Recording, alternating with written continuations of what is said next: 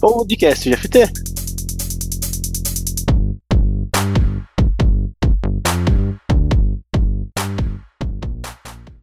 Olá pessoal, sou o Robson Agapito, que é por opção e agilista por prazer.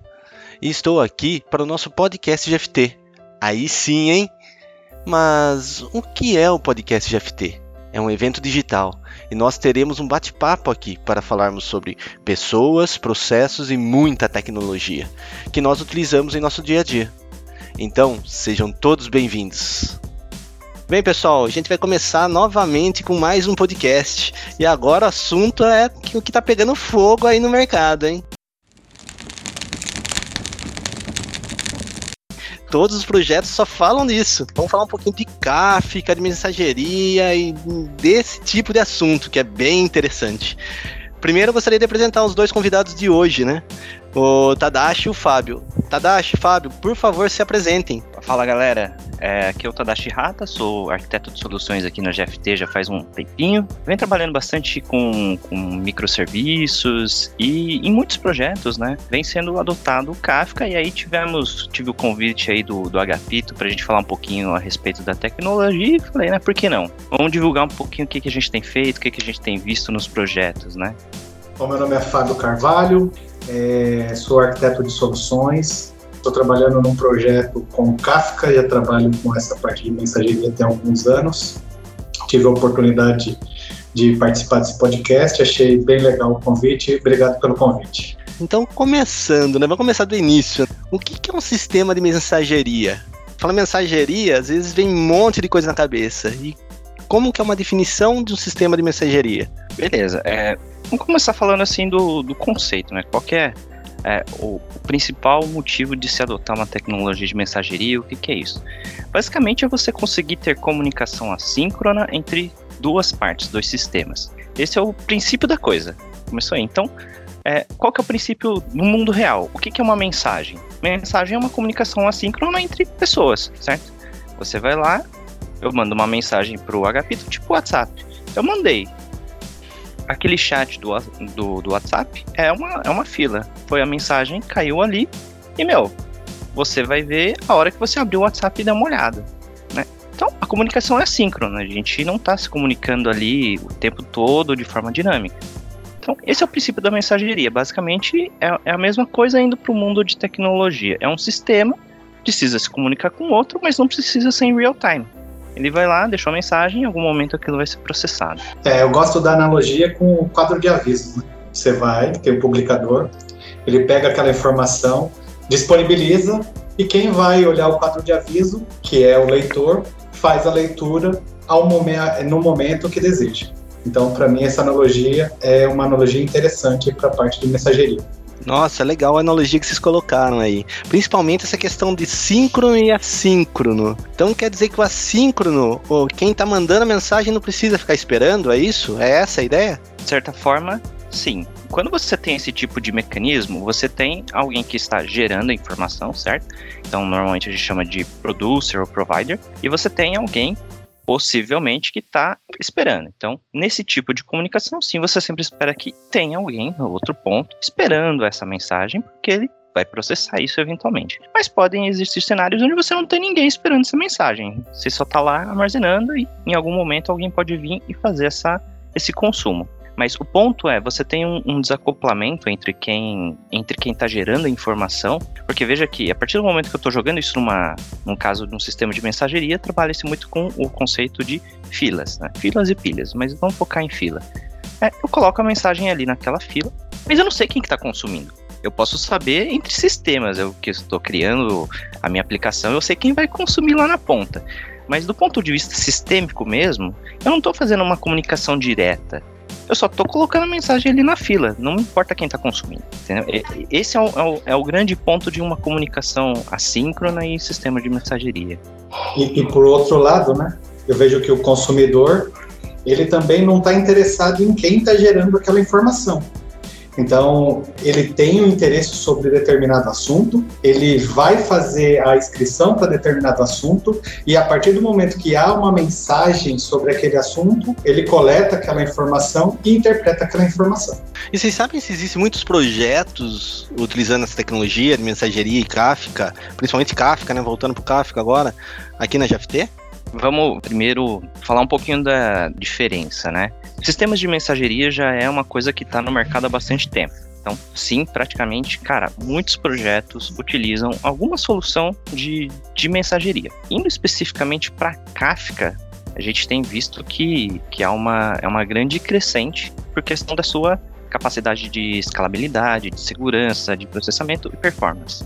Hoje, com relação a projetos, eu estou num projeto da GFT, onde a gente está fazendo o estudo da ferramenta, eles já usam a Kafka já tem cinco anos em seus projetos, trafegam mais ou menos mil mensagens por segundo em relação à publicação e 1.500 mensagens por segundo em relação a consumidor só no módulo de estoque. What?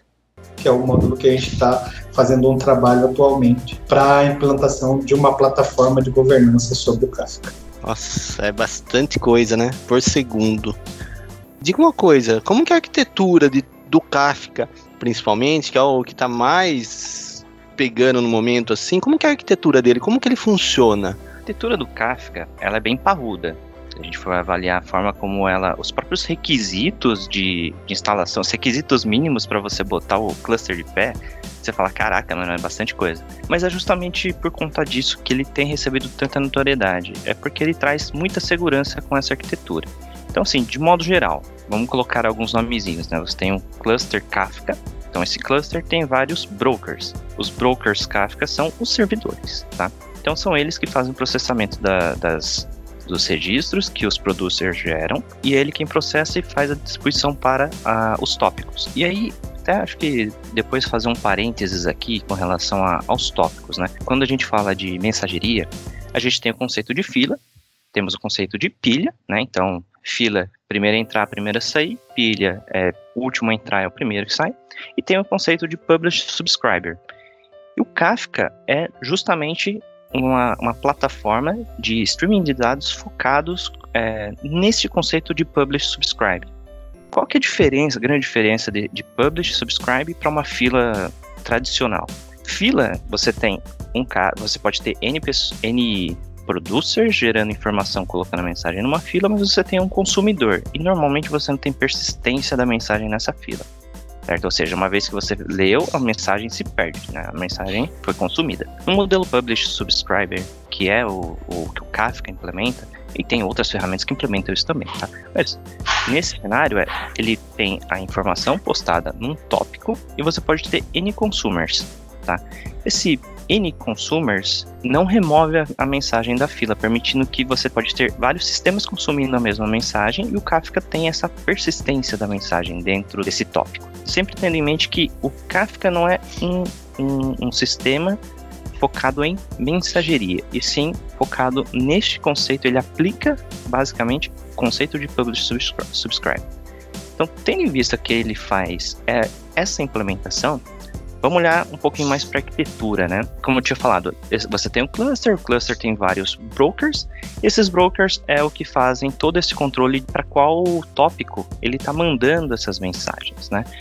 É, e aí você tem o producer, que é, pode ser a aplicação, o cliente que está gerando a informação, e, e, e manda para o broker. E aí, fora tudo isso, por que, que o Kafka tem toda essa. tem recebido tanta notoriedade?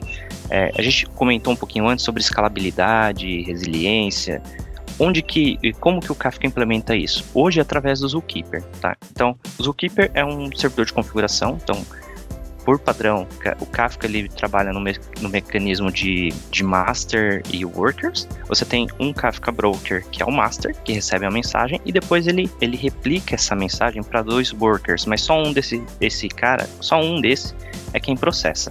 E dessa forma ele tem a garantia de que a mensagem sempre vai ser processada. Só que você pode perder um, um desses workers, pode cair, ou você pode precisar de um outro. Você vai subir um outro cluster. E como que o Kafka identifica que tem um novo? É através do Zookeeper. O Zookeeper é quem fornece as informações de configuração de quando que um cara parou de responder, de quando que um novo cara de um cara caiu, ou quando tem um cara novo que está disponível. E ele também tem um mecanismo de, de eleição de master, ou seja, vamos supor que o meu o broker, que é o meu master, ele caia. Eu tenho vários workers. Eu faço uma eleição de qual foi o último cara que tem o, o estado mais atual e faço com que ele se torne um novo master. Com esse mecanismo eu garanto disponibilidade no meu sistema. Este é basicamente, a grosso modo, a arquitetura do, do Kafka. Vai muito além, mas em grandes linhas gerais é mais ou menos esse o mecanismo que ele implementa. Você falou o nome aí, o, o Zookeeper.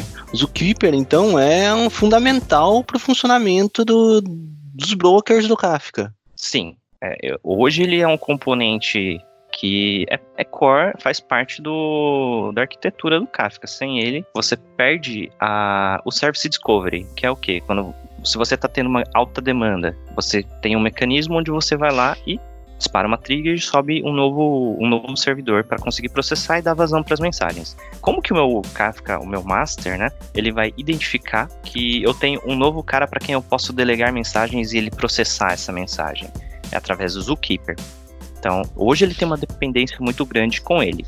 Porém, entretanto, todavia, para as próximas releases, a, eu vi que a Confluent é, está removendo ou está tentando remover o Zookeeper porque é um, é um ponto de falha, você concorda? Se o Zookeeper uhum. cai, ferrou, eu também tenho que ter é, disponibilidade do meu Zookeeper, porque senão eu passo a ter um problema. Oh! Oh! Então, eles estão começando a remover o Zookeeper da arquitetura do, do Kafka. E eles estão incorporando essas funcionalidades de eleição, de master e tudo mais, e de service discovery, dentro dos próprios Kafka, uh, Kafka Brokers. E eu vi, você falou aí sobre um, uma fila, eu perco o cara que, que é lido. Depois que é consumido, ele perde. Com o broker, não. Ele mantém lá. Mas como que eu faço esse controle? Eu vi falar de um tal de offset, é isso? É esse cara que mantém o controle? O, o offset, ele funciona com, com uma parte de armazenamento. Então, toda vez que é postada uma informação, é criado é, no momento do armazenamento da mensagem uma é, chave específica que fica armazenado uma mensagem em uma partição. Então, assim, o que, que seriam as partitions, né? Então, assim, você tem a parte dos tópicos, partitions, que é um outro termo também que vai aparecer na parte da arquitetura do Kafka, é a divisão física de um tópico. Então imagina assim, quando você constrói um tópico, você fala que você quer guardar em uma ou mais partitions. Isso faz com que o seu sistema tenha mais disponibilidade, porque cada um dos consumidores pode ler de uma partição específica, gerando maior disponibilidade. E o offset é aonde na partição essa informação está gravada. Só complementando a utilização do, do offset, né? É, cada consumer é responsável pelo seu offset.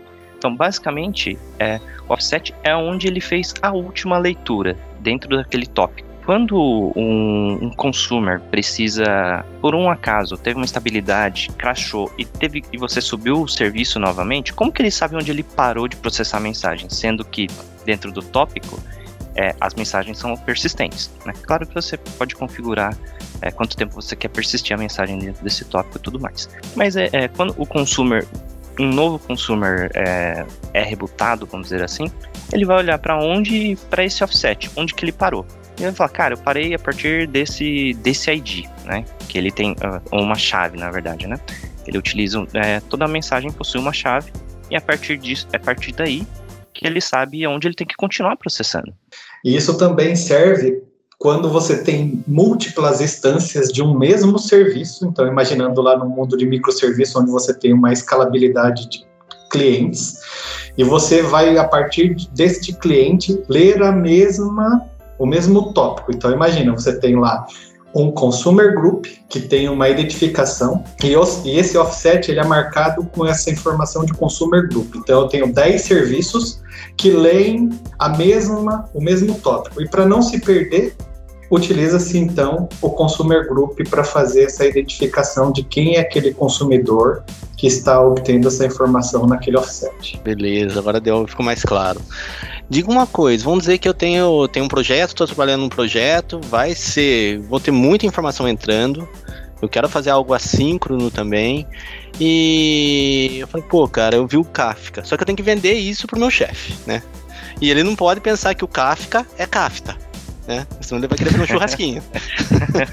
que essa confusão é básica sempre, né?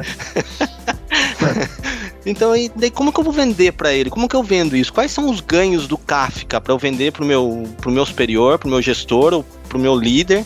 Né? E quais são os problemas que eu tenho que tomar cuidado com o Kafka? O que, que vocês levariam para o pro projeto para identificar essas situações e convencê-los a utilizar o Kafka? Ou deixar, ou cobrir os riscos, né? Porque tem problemas também, é lógico. Vamos lá. É, é, importante lembrar que, nesse caso, tem que sempre tomar cuidado na hora de sugerir a solução, porque senão quem vai virar churrasquinho é você. E aí você é quem vai virar o Kafka. por que utilizar o Kafka? Principalmente performance. Ele tem um, um alto throughput, ele tem replicação de dados justamente por aqui, pela estrutura e, e, arquitetura que ele possui de partitions, tá? Então, quando você tem um tópico e você tem partitions dentro desse tópico, ele consegue distribuir essas partitions em N clusters, e assim você tem réplica dos dados. E muitas da, das outras tecnologias não têm essa preocupação de manter consistência e réplica de dados como o Kafka possui. Não, é, eu, eu, eu vejo como vantagens para o Kafka justamente essa parte que você está falando da, da questão de armazenamento por período de tempo de mensagens que você pode configurar. Então você pode ter uma informação que ela pode ser lida posteriormente quando você cria uma nova solução, um novo microserviço, se aquela informação ela é de uso comum entre o, todos os microserviços da empresa. Tem a questão da centralização né, no broker, então você tem aquela informação centralizada. Tem uma parte que você pode utilizar o Kafka como ETL Somente contextualizando, ETL é uma integração de dados em três etapas, né? Extração, transformação e carregamento. Usado para combinar dados em diversas fontes, por exemplo. Beleza? Só contextualizando. Então você tem outras vertentes que não só a parte de mensageria comum, né? Então você pode usar ele como é a parte de ETL que você pode fazer processamentos com a parte do Kafka Stream para determinar para gerar novos tópicos com aquela informação. Essa informação ela pode alimentar por exemplo, Big Data, que é uma coisa que a cada, cada dia mais está crescendo, então no próprio processo de Big Data você pode pegar essa informação direto do seu Kafka e alimentar, por exemplo, um Hadoop, uma base de dados é, de um data warehouse. Aí sim, hein? E você tem a vantagem de você poder trabalhar com múltiplos producers e múltiplos consumers para aquele mesmo tópico para aquela mesma informação. Normalmente, quando você está trabalhando num sistema de fila, a ideia é que você tenha um para um. Então, essas são as vantagens para mim da utilização do Kafka. Exatamente. Então, sempre lembrando que Kafka aplica o conceito de Publish Subscriber, ou seja, é N para N. E um grande diferencial do Kafka é que, além de, de todos esses, esses benefícios e pontos fortes que o, que o Fábio aqui falou, é um conceito diferente também que é possível aplicar, que é o conceito de streamings, streamings de dados. E o que, que é isso quando a gente fala de streamings? São fluxos contínuos de dados. No mecanismo de mensageria, cada mensagem é única e pronto. É, ela, a informação que precisa ser processada é somente aquilo. Mas em outros cenários onde você tem fluxos contínuos de dados, ou seja, você pode ter dados onde, cara, nunca vai ter fim. Você vai estar o momento todo recebendo uma informação daquele canal e um é continuação da informação anterior. Então, cenários assim de monitoramento, logs, event sourcing, que é uma arquitetura diferente, se baseia nisso. Então, toda uma arquitetura baseada em eventos você acaba você pode adotar Kafka porque ele possui é, recursos para isso. Agora, quando não adotar Kafka, né, que acho que foi a, a sua outra pergunta, Kafka é uma solução robusta que por, por sua arquitetura uh, por si só já é complexa, né? Você viu que a gente começou a falar um pouquinho da arquitetura, falou, pô, eu tenho Kafka Broker, eu tenho os clusters, tenho o Zookeeper, tem a questão de partição. Cara, é, ele é complexo. E outros mecanismos de mensageria também possuem sua complexidade, cada ferramenta tem, mas no geral, para você implementar uma fila é simples. E aí tem aquela questão, cara, você precisa de toda essa segurança de processamento de dados, de replicação de dados, é, porque quando tem uma solução robusta, você vai precisar de mais infra, mais máquina e, e por aí vai. Então, se torna uma solução complexa e relativamente mais cara. Se você vai ter um volume pequeno de dados, você só precisa de um sistema se comunicando com o outro e uma comunicação simples, cara, um, outra ferramenta de mensageria, tipo um RabbitMQ da vida, ele vai atender sua necessidade. Então, senão você vai estar usando a famosa bazuca para matar uma formiga.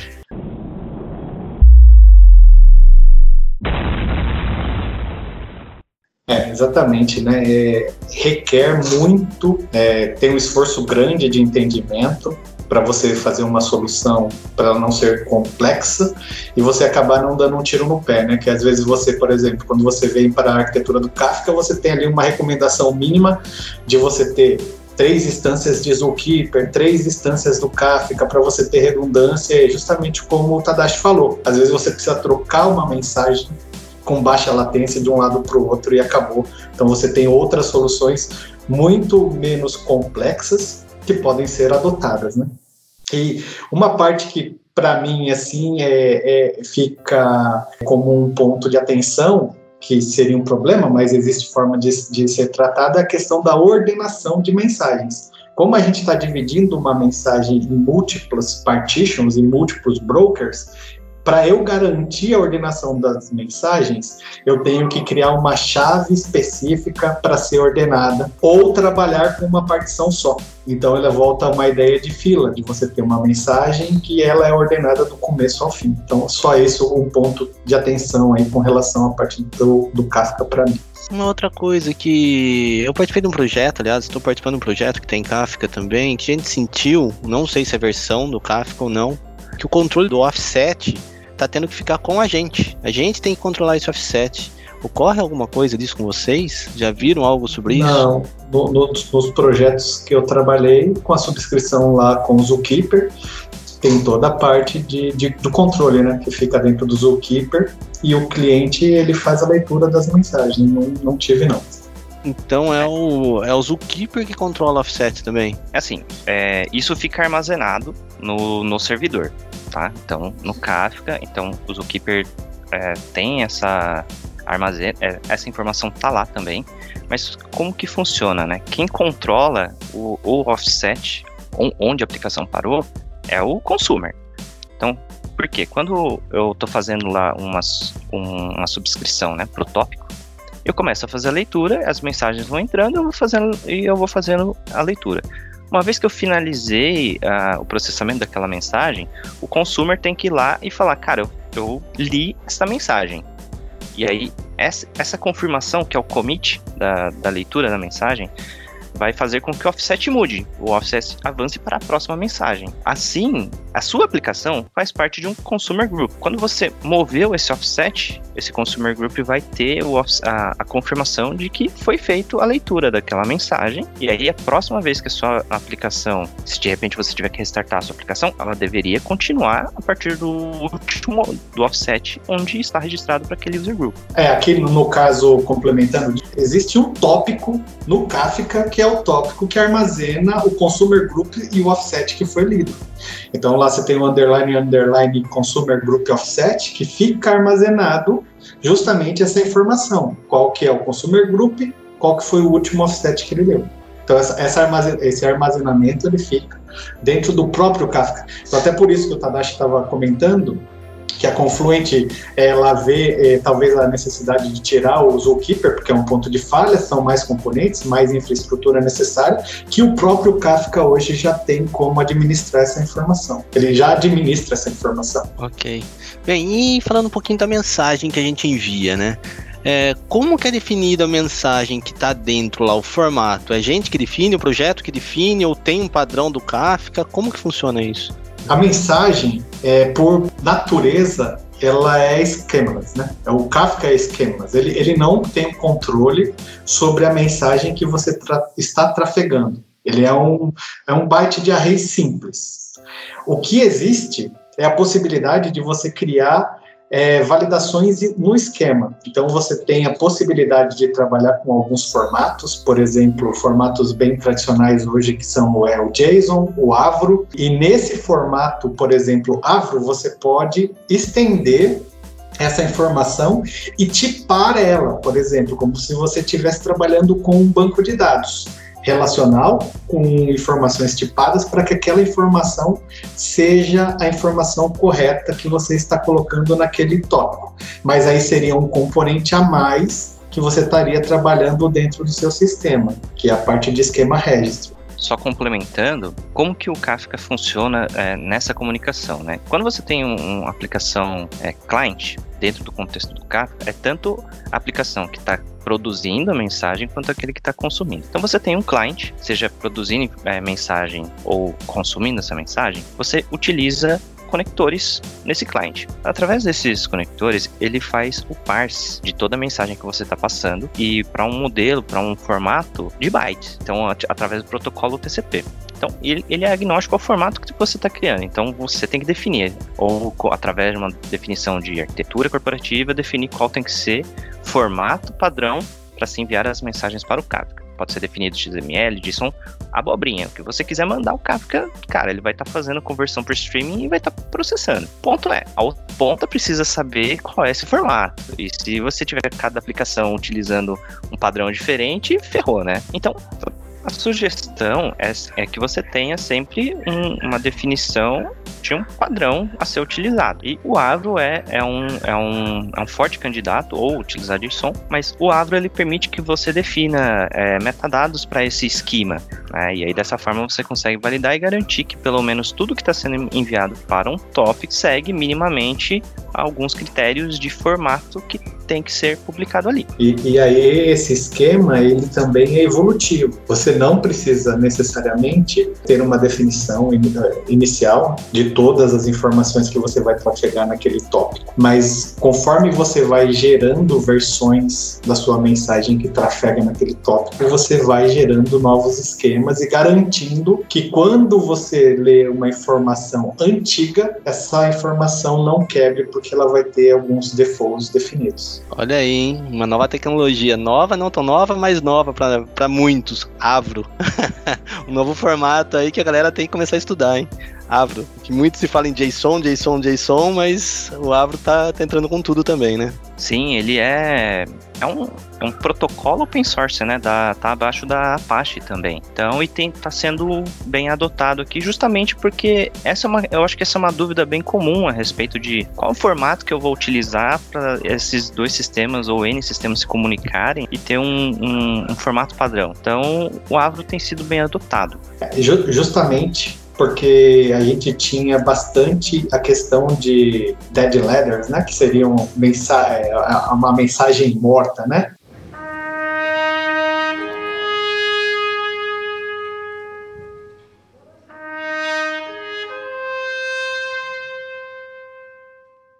Na verdade, o que, que acontece? Quando você publica uma informação, você tem a garantia, como o Tadashi explicou lá anteriormente, que essa informação ela foi publicada em um tópico. Então, assim, você já tem uma garantia que aquela informação está publicada no tópico.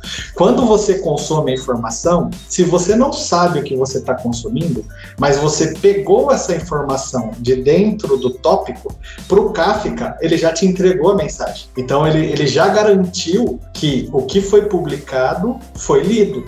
Então, o que, que acontece? Vem já um, um esquema de tipagem para que quando você pegue essa informação, você tenha certeza do que você está pegando, para que o, o Kafka consiga garantir ainda mais que aquela mensagem foi entregue ao consumidor de maneira correta e o que o consumidor conseguiu interpretar essa informação. E outra coisa, eu tenho uma aplicação. Como que eu faço para conectar a minha aplicação ao sistema? Sei que é muita coisa, mas por cima. E em seguida, qual que é a linguagem que é a ideal para se utilizar com, com brokers, com Kafka, ou não tem uma linguagem? Pode ser em Java, C Sharp, Python, Ruby. Então, vamos lá. Falando de mensageria de forma geral, então não só Kafka, outras tecnologias, a comunicação depende de qual você está selecionando. Então, se a gente estiver falando de RabbitMQ ou de MQ Series da IBM, as comunicações são diferentes. Então, às vezes você vai, vai fazer isso através de Web Service, REST APIs, ou às vezes APIs nativas, se você for utilizar alguma coisa dentro do Java, tipo JMS, é, ele tem APIs nativas que você não precisa fazer requisições diretamente para armazenar mensagem em fila. No caso do especificamente do Kafka, Kafka ele tem um plugin nativo para o Java para é, fazer essa comunicação. Até porque ele é baseado, o Kafka é baseado em Scala e Java. Es, Scala e Java. Isso. Então, assim, se você está construindo um projeto ali, Spring Boot, cara, é uma dependência mais, você vai botar ali no JSON e pronto, você vai ter as APIs prontinhas para você utilizar. Agora, se você. É, para outras tecnologias, existem várias outras é, bibliotecas de terceiros que utilizam e adotam o que fazem a implementação do protocolo do Kafka que permite que vocês comuniquem com ele também, tá? Então tem muitos deles que, que estão lá disponíveis e podem ser utilizados, são confiáveis para boa parte das linguagens. Acredito que para todas as principais linguagens mais utilizadas hoje, tipo Rust, .NET, Node, putz, por aí vai. É, é uma biblioteca, a biblioteca que eu tenho conhecimento para as outras linguagens quando preciso usar é a librd Kafka, e justamente ela tem essa interface, ela é feita em C, e aí disponibiliza essa comunicação para C Sharp, Python, Ruby, como o Tadashi falou. E assim, né, ela tem uma capacidade de produção de um milhão de mensagens por segundo e uma questão de consumo de 3 milhões de mensagens por segundo. Então é uma biblioteca muito é, boa para se utilizar quando se trata de outras tecnologias que não Java. Caraca, quanta mensagem, mano. Imagine o processamento disso, né? É, e aí com relação à comunicação, né, é, voltando na, na, primeira pergunta, pensando em Kafka, a gente tem é, outros meios de se comunicar com Kafka, além dessa biblioteca nativa, que é por REST Proxy. Então você pode ter uma aplicação que ela não é em nenhuma dessas linguagens que a gente falou e ela não quer fazer uma importação de uma lib. Então você pode utilizar um novo componente que é chamado de REST Proxy para você conectar com essa informação. E também você tem a possibilidade de criar connectors. Então, ah, eu quero fazer uma conexão direto do banco de dados SQL Server com a minha fila Kafka. Em vez de você fazer um programa .NET, em vez de você fazer um programa Java super complexo, você usa um conector que você já pega ali o seu SQL Server e conecta ele dentro do, da fila Kafka e começa a fazer a leitura e a publicação de informações. Então a gente tem, por exemplo, uma parte lá de CDC, que é justamente a leitura da, do log da base de dados com a publicação da fila para você ter a replicação de informação e, e, o tratamento dessas informações no servidor. A, a parte de connectors é realmente bem interessante, porque se você for olhar a lista de connectors que existem, é bem grande, principalmente para por exemplo, você tem connectors que você pode utilizar diretamente para praticamente todas as plataformas de cloud. Então, se você quiser jogar não só do, ah, do SQL, mas quiser jogar lá do, do S3 da AWS, cara, você tem connectors ali que permite você fazer essa, essa comunicação diretamente com, com o tópico do Kafka. É sem precisar justamente é, fazer isso que o, que o Fábio estava falando de construir uma aplicação somente para ler do tópico e jogar num banco de dados. É, por, então você pode fazer isso com, com MongoDB também. Então tem, tem vários conectores. O protocolo é aberto, então se tiver alguma coisa que você não tenha, você pode fazer. Mas assim, para boa parte da, dos bancos de dados, eu vejo que já existem conectores e bem seguros que estão sendo adotados aí por muitos, por, em, em muitas soluções. Nossa, bem interessante isso mesmo. Em diretos, nem preciso ter uma aplicação efetiva para ler os dados. Eu consigo ligar direto do banco para o Kafka. Isso é sensacional, né? Diga uma coisa. Legal, a gente viu bastante, bastante coisa aqui. Tem muita, muito mais coisa para a gente ver ainda sobre Kafka. E a galerinha que está querendo aprender sobre isso ou pegar mais informações, como que eu posso ter mais informações sobre sistemas de mensageria e Kafka? Com relação a parte de estudos sobre Kafka, minha sugestão é o site da Confluent. Eles têm uma documentação muito rica, de alto nível. Eles já disponibilizam diversas imagens para a gente se concentrar apenas no entendimento do Kafka. E a gente não precisa ficar se preocupando tanto com a estrutura que o Kafka é. Então, quando você precisa entender com relação à, troca de mensagens, você pode ir de maneira sucinta, pegar uma imagem, fazer, fazer o deploy desta imagem, fazer a troca da mensagem sem a necessidade de entender toda aquela arquitetura. Porém, entretanto, todavia, é muito interessante que você entenda toda a estrutura para você conseguir ser assertivo nas suas soluções. É, esse, esse acho que é o principal ponto aí de, é, de informação, né? Acho que é a página oficial deles, mas até assim, outro, outros canais de, de comunicação e informação que podem ser utilizados. É, a Confluent, né, que hoje continua evoluindo Kafka, eles disponibilizam também livros falando sobre implementação, melhores práticas, cases de como fazer essa implementação é, tanto na página oficial deles, no LinkedIn, eu já vi eles publicando esses livros. Basta você só se cadastrar, acompanhar a página dos caras e você consegue baixar o PDF totalmente gratuito. Mas vale lembrar que, como eu falei, Kafka ele implementa o conceito de Publish Subscribe. Então, se você quiser ver outras é, conceitos especificamente de mensageria, cara, tem muitos livros, né? Então você pode pesquisar a respeito de mensageria especificamente, esse conceito é importante, tem muita coisa no, no YouTube que você pode você pode seguir. E aí também depende da tecnologia que você que você tem mais afinidade, né? Por exemplo, é, você pode ver no Java, você pode utilizar JMS e tudo mais. Então, acho que depende muito do, do que você gosta de, de utilizar mas tem, tem bastante. Tem muitos canais aí que podem ser utilizados para obter informação. E claro, tem vocês dois também, né? Estamos aqui também, né? Dois feras na área que tá na GFT aqui, ó. Fácil de, fácil acesso. Quase, né? Quase fácil acesso. Totalmente ocupado sempre. Só passando no site é www.confluent.io, IO, né? Então, www.confluent.io Confluent.io com Temu, é o Temudo, né? O Temudo do Confluent. Bem, vamos finalizando por aqui. Muito obrigado, Tadashi. Muito obrigado, Fábio. Sensacional a entrevista, sensacional essa participação de vocês no podcast, porque clareou muitas coisas, tenho certeza que vai ser muito ouvido. Provavelmente a gente será o primeiro a estar no Spotify, será esse esse, esse podcast. Olha a responsabilidade. Responsabilidade é. total. então, estamos juntos nessa, né? Vai ter vários outros assuntos e outros podcasts, mas esse vai ser o, o marco da evolução do nosso podcast. Parabéns, muito obrigado por passar um, po um pouco da experiência de vocês, que é enorme para a gente aqui da GFT e para o pessoal da comunidade, que isso é muito importante para nós que estamos aqui na GFT, tá bom?